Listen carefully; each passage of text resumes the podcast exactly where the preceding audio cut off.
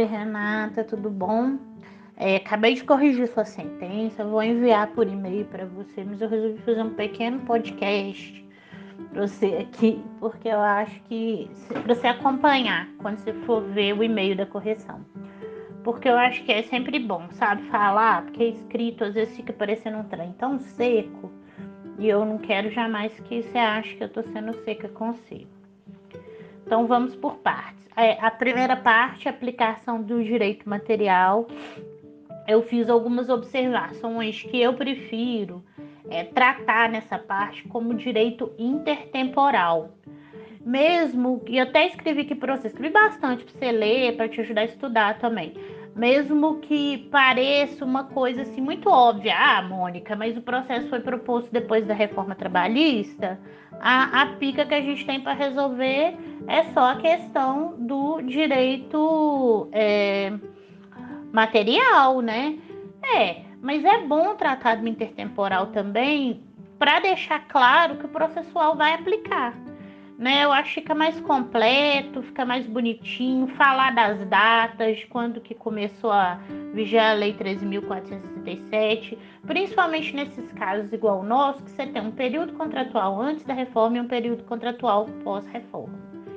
Então foram as primeiras observações que eu fiz. Eu vou fazer um áudio para cada parte, para facilitar você ler é, as, junto com a sentença, tá? Agora vamos passar para a parte das preliminares.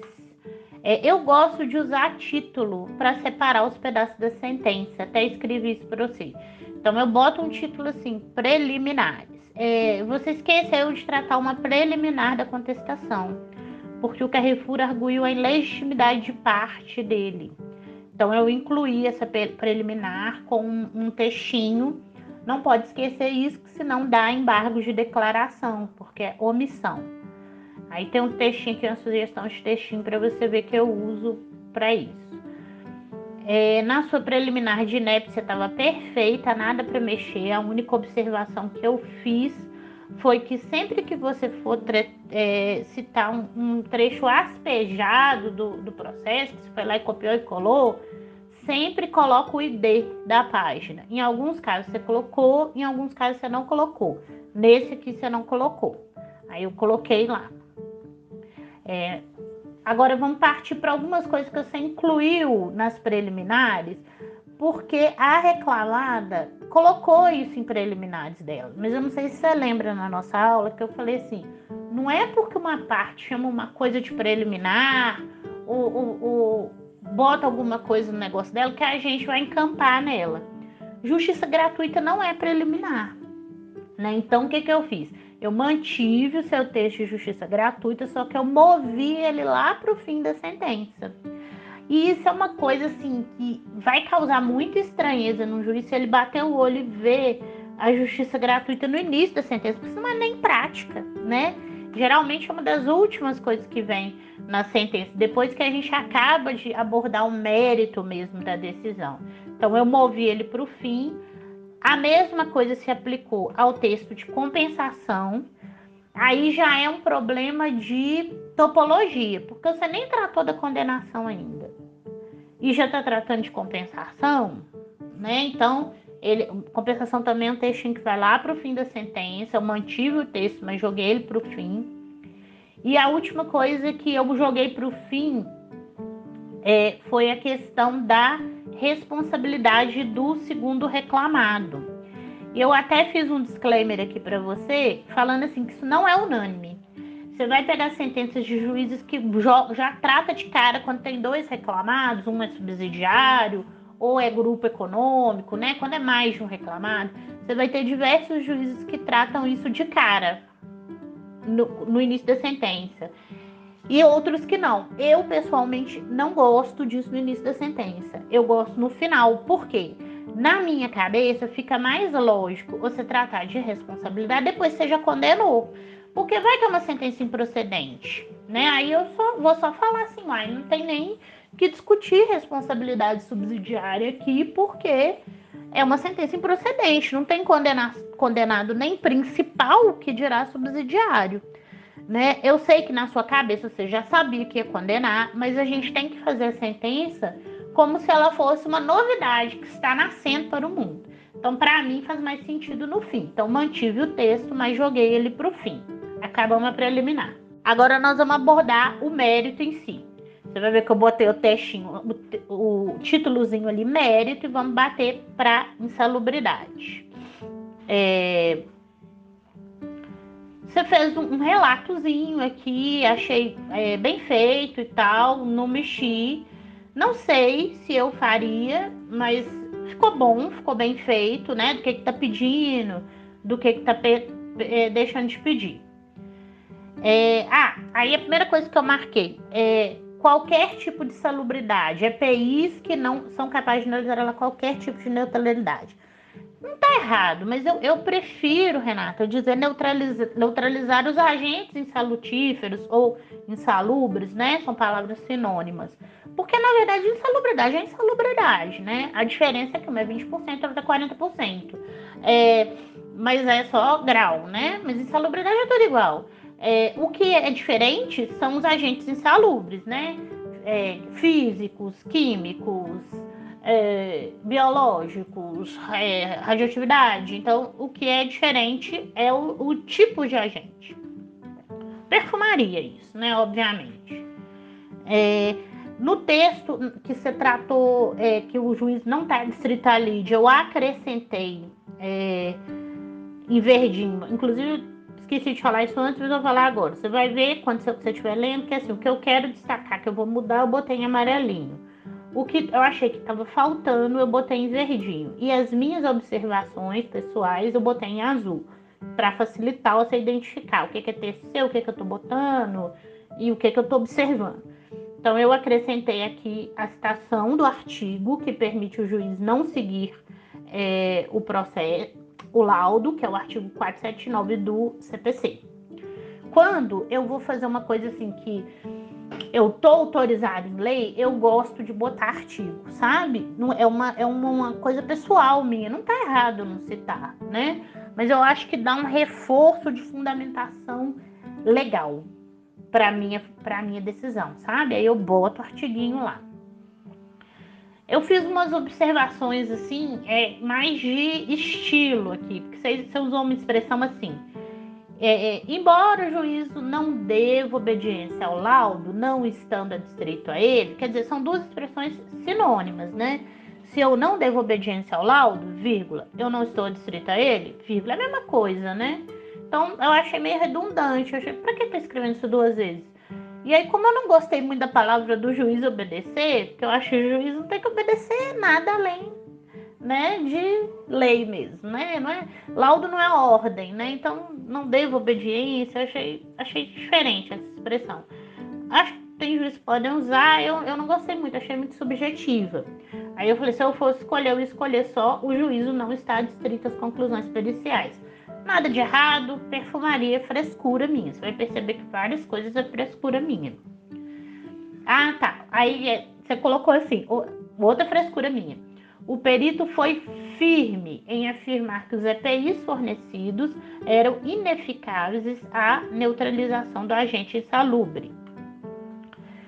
Aí me incomodou o quê? Esse firme. Eu não, eu não sei se você lembra na aula, quando a gente conversou sobre o uso de adjetivo para estilo de escrita, né? Eu, eu busco ao máximo evitar adjetivos né? Porque um laudo não tem que ser firme, tem que ser mole, ele tem que ser técnico, né?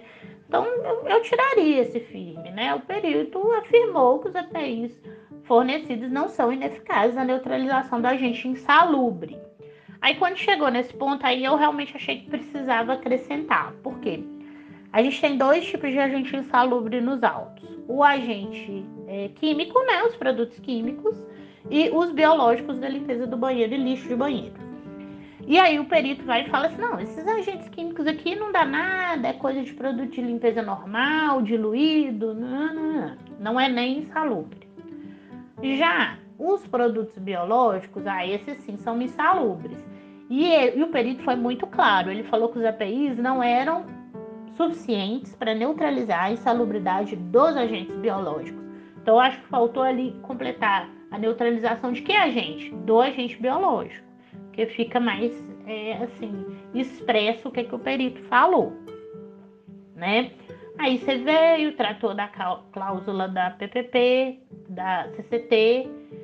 Tá, agora a gente vem para o ponto mais importante. Vou gravar outro áudio para te facilitar acompanhar. Então, Rê, quando eu tô te chamando de Rê, se você não gostar, você me corrige, tá? Da próxima vez, porque é mania minha. Eu, muito íntima.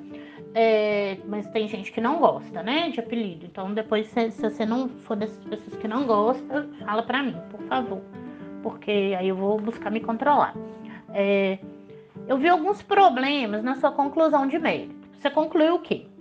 Concluiu assim, ó, o perito veio aqui e falou que não tem insalubridade, embora que ele fez uma conclusão aberta, né? Que ele falou assim, salvo se o juiz entender diferente. Esse perito sempre faz isso, esse perito que atua na minha vara.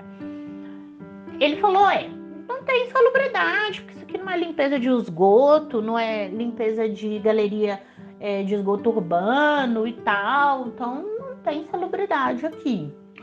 É, mas se, o juiz entender, ok. Aí você entendeu, olha, mas tem uma CCT aqui, que a partir de janeiro falou que banheiro coletivo, de grande circulação, duas mil pessoas usam, né? Fora os empregados. Então eu vou dar para com a CCT.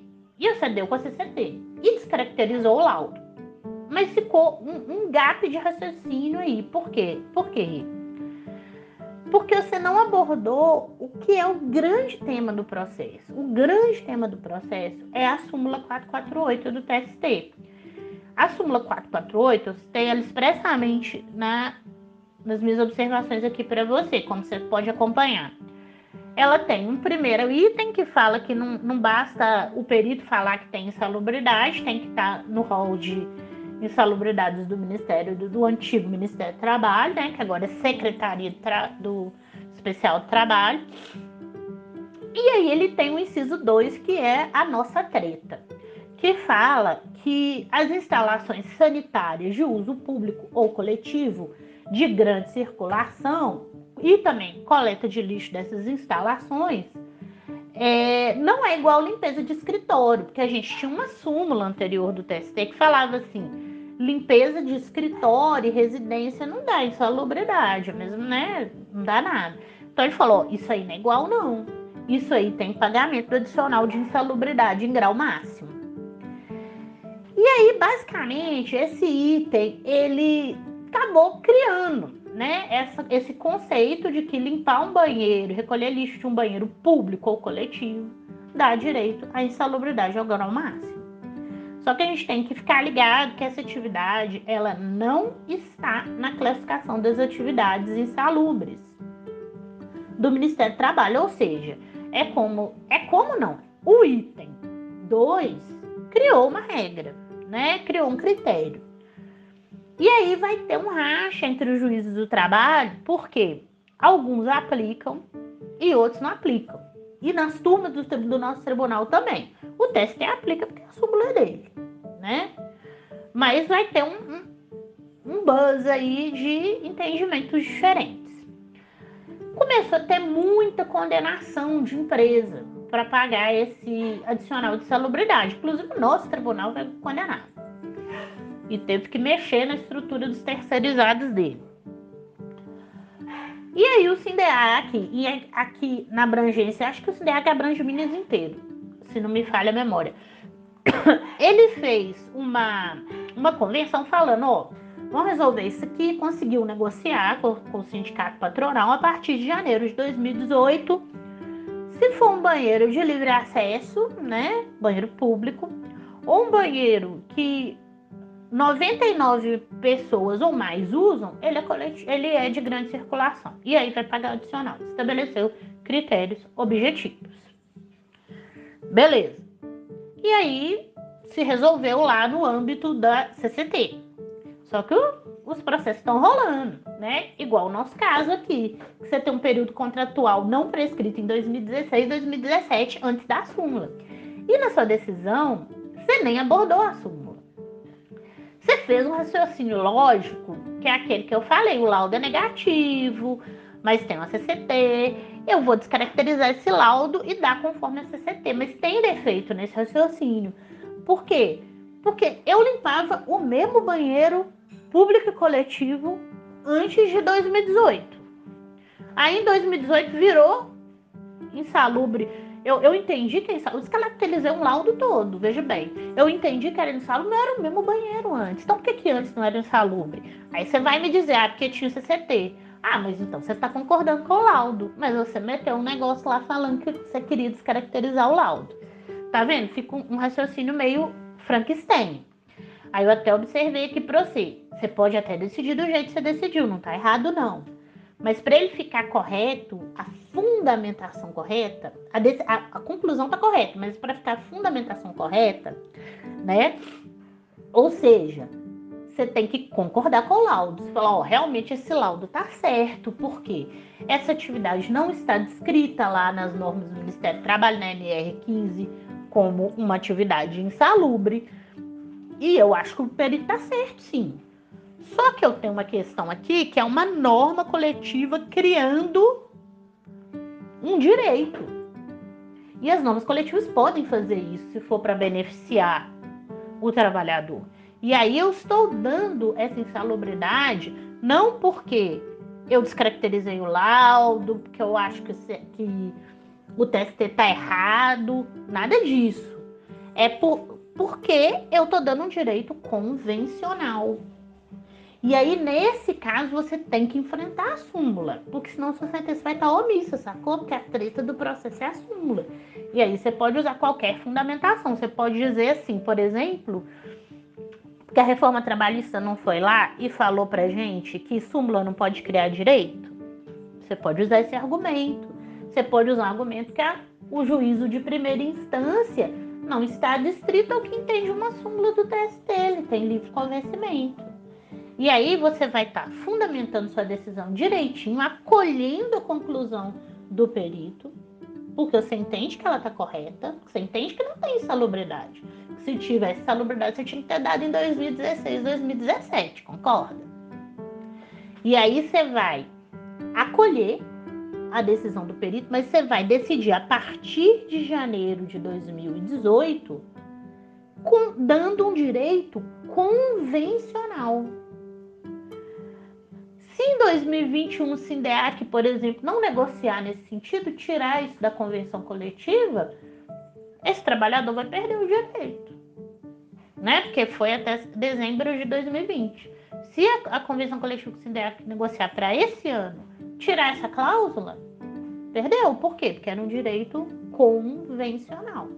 Você tem que enfrentar essa treta, entendeu? Eu até escrevi aqui que se você for ler minha sentença lá que é desse processo, você vai ver que eu não tenho entendimento igual o que você adotou. Né? Eu aplico, eu descaracterizo o laudo e eu aplico ao contrato inteiro, eu aplico a súmula do 448 TST. É uma sentença que eu fiz para minha juíza titular, ela tem esse entendimento que é o mesmo meu. Mas eu já fiz sentenças para juízes que não aplicam. Né? Então aí eu vou do outro lado. Você pode ir para um lado, você pode ir para o outro não tem é, resposta certa, mas você tem que adotar a fundamentação certa. Se eu vou para o seu lado, eu tenho que falar isso. Eu, eu acho que o pedido está certo, eu acho que essa súmula 448 não se aplica porque ela não é obrigatória, é, súmula não pode criar obrigação, e eu vou dar o direito só porque está na convenção, enquanto tiver convenção. Ou você pode ir para o meu lado, que é falar: olha, esse laudo não concordo com ele, vou descaracterizar. Acho que o item 2 da súmula 448 se aplica, é um banheiro que 2.200 pessoas usam potencialmente, e ele é público, é no supermercado, qualquer um pode pegar a chave e usar, é um risco biológico muito alto, e aí eu vou dar insalubridade para o contrato inteiro, para o período inteiro. Combinado? Aí eu até, até te fiz um desafio aqui que é você permanecer do seu lado da treta. Que é só dar o direito convencional, mas fundamentar direito. Que esse fundamento seu tá com defeitos. Agora nós vamos passar para a parte final. Re, você omitiu na parte final os tópicos para tratar de contribuições previdenciárias e fiscais e juros correção monetária. Esses dois tópicos, eles precisam estar na fundamentação, porque senão é caso de omissão. Aí eu vou te fazer um disclaimer gigante. Vai ter juiz que não bota, pouquíssimos, viu? Quem faz a sentença mais lambona, mais pequenininha, mais Twitter, mas aqui a pretensão da gente é a gente fazer um treinamento para fazer a sentença mais perfeitinha, bonitinha, cheirosinha possível, né? Porque aí, se a gente sabe fazer uma sentença 100%, se a gente está trabalhando em algum momento para um juiz que gosta de fazer uma sentença 10%, a gente sabe adaptar para ele, né? E geralmente nenhum juiz implica com sentença 100%. Muito raro, assim. Na minha, nos meus 15 anos de assistente, eu consigo puxar de cabeça aqui dois juízes que falaram comigo, Mônica, eu não gosto que bota tanto tópico assim, não. Pegou minha sentença é mais Twitter. Já usaram essa expressão comigo na vida. Enfim. Então eu botei aqui em verdinho, você vai ver os dois textos padrões, que são textos que eu fiz recente para um juiz aí muito recente, inclusive tratando dessa treta da Selic. É, são textos que eu mesma construí, eles são meus, eu fiz e o juiz aprovou. Então pode usar eles com liberdade, que é texto meu mesmo, né? E para você ter uma ideia, como que é um texto disso e onde que ele tem que ficar na sentença, que é o mais importante. Você vai ver que eles estão encaixados aqui depois dos honorários de sucumbência e antes da do último trecho, que é a compensação, né? E dedução das parcelas por idêntico título. Eu sempre deixo a compensação para fechar. Agora vamos para o dispositivo. Tem alguma coisinha de perfumaria aí no, no CAPT do dispositivo. E quando, quanto aos pedidos, eu vi que você fez a opção de fazer uma parte para dar o adicional é, que, do período que ninguém tinha recebido nada e uma parte para dar a diferença. Como a gente está é, autorizando compensação de dedução de parcelas para compensação, aliás, desculpa, de parcelas pagas ao idêntico título, você não precisa fazer dois títulos, é, dois itens diferentes. Bota um só, adicional de salubridade. E embaixo você bota, a fim de evitar o enriquecimento sem causa, vai compensar. Porque aí isso já está subentendido que naquele período em que ela recebeu um pouco de adicional de salubridade, se não me falha a memória, 20%, vai compensar e aí fica por, por elas, né? para ficar um, um, dispositivo mais sequinho, mais facinho de analisar, de observar o perito contábil quando for fazer a conta na liquidação facilita para ele. Quanto mais sequinho, melhor, né? Isso também se aplica à parte do dispositivo que menciona é, recolhimentos previdenciários e fiscais, juros, correção monetária. Eu vi que você fez um, dois, três, quatro parágrafos. Eu geralmente não faço isso, só se o juiz pede mesmo, se o modelo dele é desse jeito. Se o juiz dá liberdade, eu boto sequinho, um textinho sequinho, só fazendo menção, remessa à fundamentação. Você vai ver como eu fiz. Final, custas certinho, nada para mexer. É, só tem um, um, um, negocinho que faltou, ficou faltando falar, que era da intimação é, da União e da intimação das partes. E eu acrescentei.